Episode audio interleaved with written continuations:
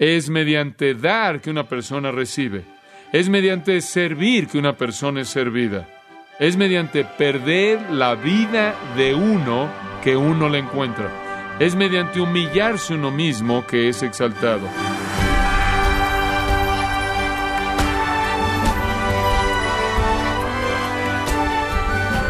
Gracias por acompañarnos en este subprograma, gracias a vosotros. Confío en que usted, estimado oyente, se está beneficiando del estudio titulado Cristo humillado, Cristo exaltado. Tal vez este es su primer día con nosotros y sin embargo un buen momento para unirse al pastor John MacArthur, ya que hoy resumirá su enseñanza acerca de la humillación de Cristo para dar paso a su exaltación. Filipenses capítulo 2 voy a leer los versículos 9, 10 y 11, por lo cual Dios también le exaltó hasta lo sumo, y le dio un nombre que es sobre todo nombre, para que en el nombre de Jesús se doble toda rodilla de los que están en los cielos y en la tierra y debajo de la tierra, y toda lengua confiese que Jesucristo es el Señor, para gloria de Dios Padre. Un texto conocido por mí y por la mayoría de los estudiantes de la palabra de Dios. Habla de la exaltación de Jesucristo. De hecho, es la gran respuesta de Dios a la humillación de Cristo. Regrese conmigo por un momento a los versículos 5 al 8. Recordará la gran sección que hemos estudiado acerca de la humillación de Cristo, cómo Cristo existió en forma de Dios, pero no estimó el ser igual a Dios como cosa que aferrarse, sino que se despojó a sí mismo, tomando forma de siervo, y hecho semejante a los hombres, y estando en la condición de hombre, se humilló a sí mismo, haciéndose obediente hasta la muerte y muerte de cruz. Por lo cual, dice el versículo 9, Dios le exaltó hasta lo sumo. Pablo entonces nos lleva de la humillación de Cristo a la exaltación de Cristo. Esta es la gran declaración por parte de Pablo acerca de cómo Dios respondió a la encarnación y humillación de Cristo. Esos son los dos temas que siempre constituyen la vida y ministerio de Cristo, los sufrimientos de Cristo y la gloria venidera, humillación, exaltación. Y entonces el apóstol Pablo nos está mostrando aquí tanto la humillación como la exaltación de Cristo. Pero usted también recordará que su propósito aquí no es simplemente el detallar la humillación y la exaltación de Cristo, sino usar esta sección como una ilustración de un punto práctico. Versículo 5 lo señala. Haya pues en vosotros este sentir que hubo también en Cristo Jesús, y después él procede a describir su humillación y exaltación. En otras palabras, tiene aplicación para nosotros. Usted debe tener esta misma actitud. ¿Cuál es la actitud? La actitud es de humillarse a uno mismo para que uno sea exaltado por Dios. Esa es la actitud. Y ese es el mensaje aquí de una naturaleza pragmática, moral y ética. Recordará usted que la idea primordial en esta sección es la unidad. De regreso, ahí en el versículo 2, Pablo dice, completad mi gozo, sintiendo lo mismo, teniendo el mismo amor, unánime, sintiendo una misma cosa. Después él dice en los versículos 3 y 4, su unidad es un producto de su humildad. Conforme ustedes no hacen nada por contiendo por vanagloria, antes bien con humildad, estiman cada uno a los demás como superiores a él mismo, no mirando cada uno por lo suyo propio, sino cada cual también por lo de los otros. Después él dice, si ustedes necesitan un ejemplo de dicha humildad, tómenlo de Cristo. Cristo se humilló a sí mismo y esa es la manera en la que deben humillarse a sí mismos. Después él se vuelve y dice, y Cristo fue exaltado, y la implicación es que así también ustedes serán exaltados los que se han humillado. Este entonces es un principio para aplicación práctica. El principio es el siguiente, el que se humilla a sí mismo es que exaltado, es exaltado. Entonces, Haya pues en vosotros este sentir que hubo también en Cristo Jesús. Simplemente eso está diciendo que cuando usted se humilla a sí mismo de manera dispuesta, Dios lo exaltará. Y esto obviamente es un principio no solo que Pablo quiere reiterar, sino uno que nuestro Señor enseñó en varias ocasiones. Escuche sus palabras en Mateo 23, 12. Porque todo el que se exalte a sí mismo será humillado, y el que se humilla a sí mismo será exaltado. Realmente es un principio con dos lados. Usted se exalta, Dios lo abate. Usted se abate, Dios lo exaltará. Es la promesa de una recompensa por la humildad fiel. Es una promesa de bendición por el sacrificio. En Lucas 14 de nuevo leemos las palabras de Jesús. En el versículo 11 dice, porque todo el que se exalte a sí mismo será humillado, y el que se humilla a sí mismo será exaltado. Ese es un truismo.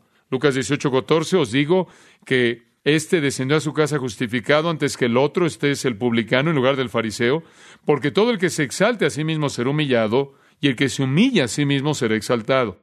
Un principio muy simple. Jesús lo dijo por lo menos en tres ocasiones. Santiago lo reitera en Santiago 4, versículo 10. Humillaos delante del Señor y Él os exaltará. Pedro lo dijo en 1 de Pedro 5, 6. Humillaos bajo la poderosa mano de Dios para que Él os exalte cuando fuere tiempo. Ahora usted tiene un truismo aquí, en la boca de nuestro Señor, en la boca de Pedro, en la boca de Pablo, en la boca de Santiago. El truismo simplemente es que el que se humilla a sí mismo es el que Dios exalta. El que se exalta a sí mismo es aquel a quien Dios humillará. Esto es un truismo. Esto es un principio. En la economía divina de cosas, es mediante dar que una persona recibe. Es mediante servir que una persona es servida. Es mediante perder la vida de uno que uno la encuentra. Es mediante morir a uno mismo que uno vive. Es mediante humillarse uno mismo que es exaltado. Y uno sigue al otro con la misma seguridad que la noche sigue al día.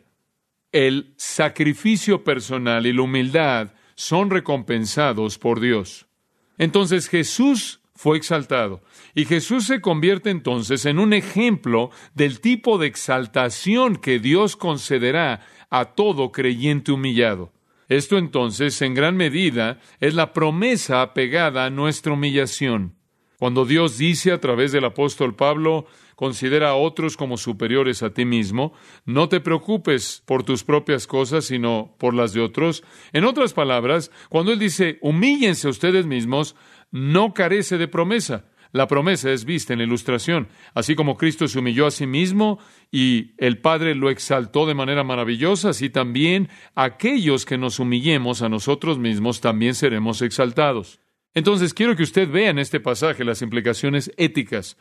Este no solo es un retrato de la humillación y exaltación de Cristo, sino que es una ilustración profunda de un principio divino que beneficiará también nuestras vidas.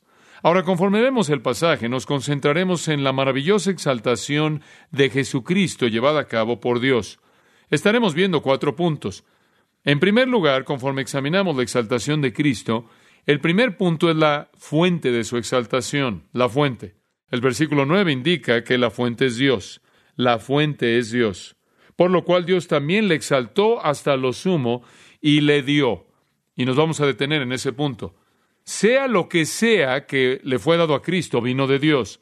Dios lo exaltó y Dios literalmente le dio algo. La palabra le dio es dado, le regaló, ecarizato. Dios lo exaltó y Dios le regaló algo, lo dotó. Observe la frase por lo cual al principio del versículo 9. Indica, por lo cual también indica que está relacionado con los versículos 5 al 8. Debido a su humillación, por lo tanto, Dios también lo exaltó. Los dos son inseparables. Me encantaría poder sepultar esto en nuestros corazones profundamente. La exaltación está conectada con la humillación. No hay atajo. Ese es un truismo, ese es un principio. Si usted desea ser exaltado por Dios, se humillará a sí mismo. Y así es en el caso de Cristo. Aquel que se rebajó de manera tan magnífica hasta la muerte y muerte de cruz, de manera igualmente magnífica fue levantado y exaltado por Dios. Observe la frase, Dios le exaltó hasta lo sumo. Ahí está el principio divino en operación y ese principio se aplica a su vida y a mi vida, a la vida de todo creyente. La palabra le exaltó hasta lo sumo es una palabra maravillosa en el griego. Significa super exaltó, hiper exaltó. Usa la preposición uper como un prefijo, de lo cual obtenemos hiper, super exaltado, hiper exaltado, y tiene la idea que en un momento de la historia redentora, Dios exaltó hasta lo sumo, hasta lo más alto, levantó a Cristo. Hay mucho en eso. Permítame tratar de enriquecer su entendimiento de la exaltación de Cristo al leer algunas escrituras. En Hechos 2.32, Pedro predicando en Pentecostés dijo, A este Jesús Dios lo resucitó, versículo 33. Por tanto, habiéndolo exaltado a la diestra de Dios. Entonces, la exaltación de Cristo incluye la resurrección e incluye la coronación. Él fue resucitado y fue exaltado a la diestra de Dios. Él fue a sentarse al trono del Padre a su diestra, eso es resurrección y coronación.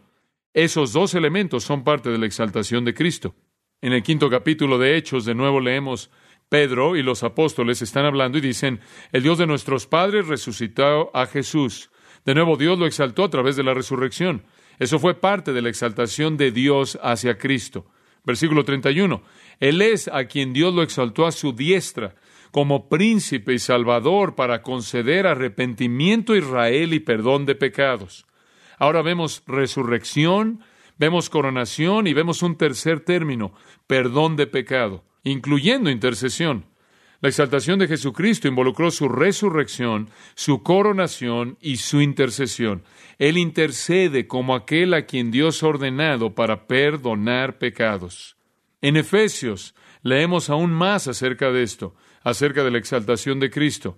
Dice que Cristo fue resucitado de los muertos, eso es resurrección, sentado a la diestra en los lugares celestiales, eso es coronación, y después describe esa coronación por encima de todo dominio, autoridad y potestad y poder y dominio y todo nombre que es nombrado, no solo en este siglo, sino en el siglo venidero. Eso nos da aún más detalle acerca de su coronación.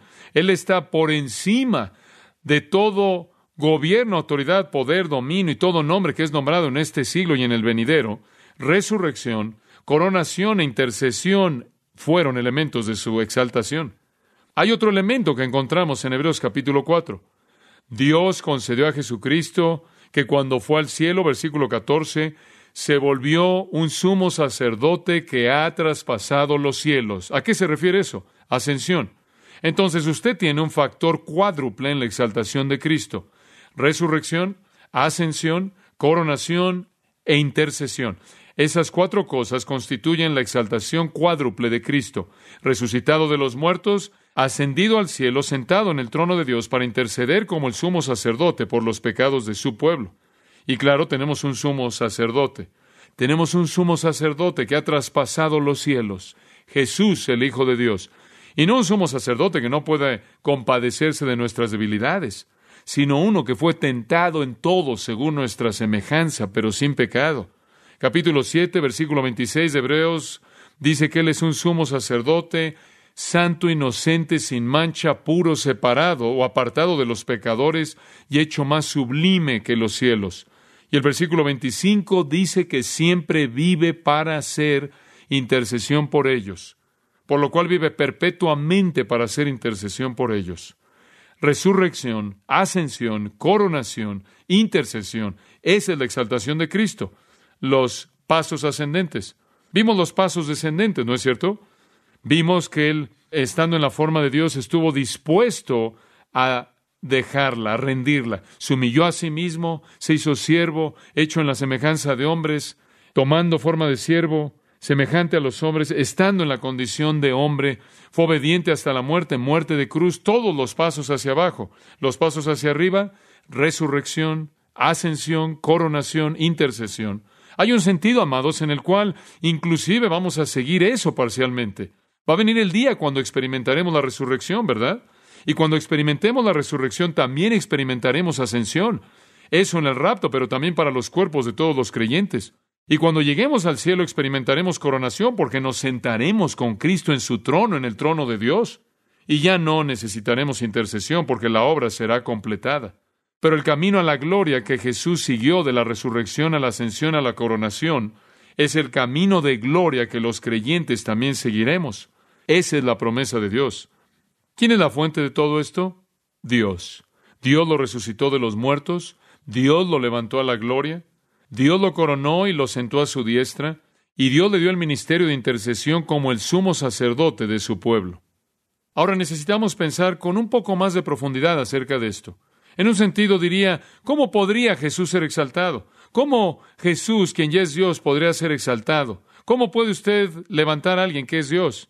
Jesús oró en la oración sumo sacerdotal de Juan 17, Restáurame la gloria que tuve contigo antes de que el mundo comenzara. Entonces, ahí hay una indicación de que él rindió algo que Dios le devolvió. Devuélveme la gloria que tuve contigo antes de que el mundo comenzara. Hubo algo que fue rendido, vimos eso, algo que realmente fue rendido en su encarnación. Y hay algo que le es devuelto en su glorificación, pero quiero señalar esto, quiero que observe esto. Yo creo que en su coronación y su exaltación él recibió más de lo que él tenía antes. Usted dice, pero Dios es todo en todos. Sí, pero hubieron más privilegios y más derechos concedidos a Jesús después de su encarnación, más de los que él tenía antes. No era más Dios, no era más perfecto. Jesús como Dios nunca podría haber recibido más. Jesús como Dios nunca podía ser elevado más allá del Dios que él era, y él ya era el Dios altísimo. Él ya era el Rey de Reyes, el potentado, el Señor de Señores, pero escuche esto. Él sufrió cosas y recibió cosas que no habría experimentado si él no se hubiera convertido en el Dios hombre. Por ejemplo, él nunca hubiera tenido el privilegio de ser el sumo sacerdote intercesor si él nunca hubiera sido tocado con los sentimientos de nuestras debilidades, si Él nunca hubiera sido tentado en todo según nuestra semejanza, si Él nunca se hubiera convertido en el sustituto por nuestro pecado al llevar nuestros cuerpos en su propio cuerpo en la cruz. Como Dios, Él era incapaz de ser elevado, pero como el Dios hombre, Él podía ser levantado del nivel más bajo de degradación al nivel más alto de gloria. Y hay un sentido en el cual Él recibió por parte del Padre privilegios que Él no tenía antes, que Él ganó debido a su encarnación. El privilegio de ser el sumo sacerdote intercesor por su pueblo. Él fue declarado como el que fue el Hijo de Dios con poder. En la ascensión Él fue rodeado con muchos ángeles santos y fue a tomar posesión del trono de su Padre y fue sentado ahí. Él fue elevado ahí como el Dios hombre y eso fue solo suyo desde la encarnación. Y entonces Él entró en todos los derechos y privilegios, no solo de Dios como Dios, sino de Dios como el Dios hombre que había logrado todo lo que Él logró en su encarnación. Entonces su exaltación no es con respecto a su naturaleza o lugar eterno dentro de la Trinidad, sino que más bien es con respecto a su sumisión y sacrificio como el Dios hombre que Él fue levantado. Ahora no podemos entender de manera plena todo eso, pero creo que a partir de esa humillación vino una exaltación que fue una nueva experiencia con derechos nuevos y privilegios nuevos concedidos al Dios hombre Jesucristo. La exaltación fue la inversión de la humillación. El que fue pobre se volvió rico. El que fue rechazado se volvió aceptado. El que aprendió la obediencia había entrado en la administración de poder que llamó a todos los otros hombres a obedecerle. William Hendrickson escribe, y cito, como el rey, habiendo mediante su muerte, resurrección y ascensión, habiendo logrado y desplegado su triunfo sobre sus enemigos, él ahora tiene en sus manos las riendas del universo y gobierna todas las cosas a favor de los intereses de la iglesia. Como profeta, él a través de su espíritu lleva a los suyos a toda verdad.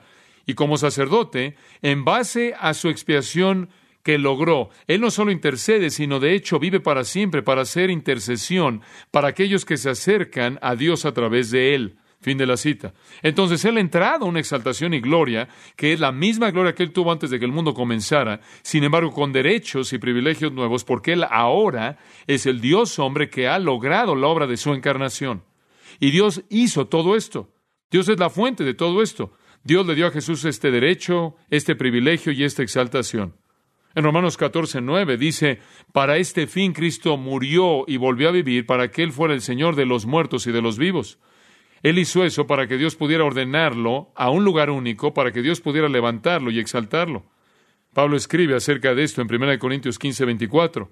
Después viene el fin cuando Él entregue el reino al Dios y Padre, cuando Él haya abolido todo gobierno, toda autoridad y poder, porque Él debe reinar hasta que Él haya colocado a todos sus enemigos debajo de sus pies. La implicación ahí es que él está funcionando bajo autoridad que es dada a él de parte de Dios. Y Dios lo ha levantado al lugar en donde él es el soberano de todo. Esa es la función que Dios le ha dado. Juan 5 dice que Dios encomienda todo juicio al Hijo. Este es el regalo de Dios al Hijo. Dios es la fuente de la exaltación de Cristo. La palabra ahí en Filipenses que mencionamos brevemente dice, y le dio. Quiero llevarlos ahí. Es una palabra muy interesante dice que Él también le dio el nombre y demás. La palabra Dios significa dar de gracia, o quizás mejor en esta connotación, de todo corazón. En otras palabras, Cristo satisfizo de manera tan total y absoluta el deseo de Dios para la obra de su encarnación, Él cumplió la redención de una manera total y completa, al grado que Dios de todo corazón y de manera generosa y llena de gracia y benéfica, le derramó, le entregó regalos, los regalos de la exaltación. Entonces vemos a Cristo, quien fue muy bajo y es hecho muy alto. Y en un sentido, aunque Él no puede ser más Dios, Él hecho más alto de lo que Él jamás había sido, porque Él ahora no solo tiene todos los privilegios de Dios, sino todos los privilegios del Dios hombre, quien Él ahora es. Y entonces Él entra a una exaltación gloriosa y majestuosa. Ahora quiero que vea un segundo punto, y este es el punto clave en este texto. La fuente de su exaltación es Dios y el título de su exaltación es Señor. El título de su exaltación es Señor. Y usted sabe que este es algo que está muy cercano a mi corazón. Quiero que escuche cuidadosamente conforme lo vemos juntos. El versículo 9 dice que Dios le exaltó hasta lo sumo y le dio a él esta frase clave, el nombre, el nombre. Artículo definido. El nombre que es sobre todo nombre. Ahora permítame hacerle una pregunta. ¿Cuál es el nombre que es sobre todo nombre? Solo puede ser un nombre y quiero que piensen esto. Solo puede ser un nombre. Sea cual sea el nombre, Hebreos 1.4 dice que es más, es un nombre más excelente que el que tienen los ángeles. Sea cual sea el nombre, es coherente con las escrituras, Antiguo y Nuevo Testamento. Implicará no solo un medio de distinguir una persona de otra, como usamos la palabra Bob y Juan, sino que implicará algo de la naturaleza de Cristo, algo de su persona, revelando algo de su ser interior. No solo será un título para distinguirlo de los otros seres, sino que será un título que literalmente haga que Él esté por encima de cualquier otro ser. Será un título que es característico de su esencia, que lo identificará como superior a todos los otros seres, porque es el nombre que es sobre todo nombre. No hay un comparativo aquí. Este no es un comparativo, es un superlativo. No es un nombre comparativo para efectos de distinción. Es un nombre superlativo, uno que va más allá de los demás. Dice usted, bueno, ¿por qué Dios le va a dar un nombre? Dios lo exaltó hasta lo sumo le dio un nombre, le dio el nombre. Bueno, permítame darle un poco de historia. ¿Se acuerda de un hombre en el Antiguo Testamento llamado Abraham? Abraham se reunió con Dios, Dios hizo un pacto con él, Dios entró en una relación única con Abraham. ¿Y qué hizo Dios con su nombre? Lo cambió y lo llamó qué? Abraham en hebreo. Abraham con H intermedia. Recuerda un nombre llamado Jacob, Dios entró en una relación única con Jacob y le dio su nombre Israel. ¿Se acuerda en el Nuevo Testamento un hombre llamado Simón? Jesús lo llamó a seguirlo y Jesús le dio a ese hombre un nuevo nombre y su nuevo nombre fue Pedro, cuando entró en una relación única con él. ¿Se acuerda que con la iglesia en Pérgamo y la iglesia en Filadelfia, en Apocalipsis 2.17 y Apocalipsis 3.12, el Señor prometió que aquellos que vencieran, Él les daría un nuevo nombre? Bueno, si usted se acuerda de todo eso, y esos son unos cuantos recordatorios, usted recordará que los nuevos nombres son dados de manera única para señalar o enfatizar una etapa definitiva en la vida de una persona. Y Dios ha hecho eso de manera única a lo largo de la historia de redención. Y aquí Él lo hace inclusive en el caso de Cristo, y es sorprendente. Él literalmente le da a Cristo un nombre. Él le da un nombre a Cristo. No es un nombre que nos sorprenderá o nos asombrará. Él ha tenido muchos nombres. Él ha sido llamado Jesús, Cristo, Hijo de Hombre, Hijo de Dios, Mesías, pero él aquí recibe un nuevo nombre. Ahora algunos dicen, sí, es el nombre Jesús, porque en el versículo 10 dice, para que en el nombre de Jesús toda rodilla se doble. Algunos han dicho que el nuevo nombre es Jesús. ¿Es ese un nuevo nombre para Jesús? No. No puede ser el nombre Jesús, porque Dios no puede darle el nombre Jesús en su exaltación. Dios le dio el nombre Jesús en su qué? En su nacimiento llamará su nombre Jesús porque Él salvará a su pueblo. No puede ser el nombre Jesús porque Jesús no es un nombre que es sobre todo nombre. De hecho, hay muchas personas que se llaman Jesús. Y no puede ser el nombre Jesús porque esa no es la implicación aquí en el contexto. Ahí en el versículo 11 dice que toda lengua confiese que Jesucristo es, ¿qué? El Señor. Entonces, ¿cuál es el nombre? Señor. Ese es el nombre. Dios le dio el nombre que es sobre todo nombre. Y el nombre que es sobre todo nombre es Señor. El que es Señor está a cargo, ¿no es cierto? Ese es el nombre que es sobre todo nombre. Ese es el nombre supremo. Ese, por cierto, es un equivalente en el Nuevo Testamento al nombre en el Antiguo Testamento de Dios Yahweh, el nombre de Dios Jehová, el cual significa gobernante soberano. Significa liderazgo en base a poder y autoridad. Y a partir de su humillación Él se convierte en el gobernante. Él se vuelve Señor. Escuche, Él ya había dado pistas de que este iba a ser su nombre. Pilato lo vio y se preguntó si era un rey. Se preguntó si realmente era un amo y Él reconoció que Él era Señor. Tomás lo vio y Él dijo, Señor mío y mi Dios. Fue evidente a lo largo de su vida que Él era el Señor vivo, pero aquí en su exaltación él de manera formal y oficial recibe el nombre Señor. Él ahora lo tiene como el Dios hombre.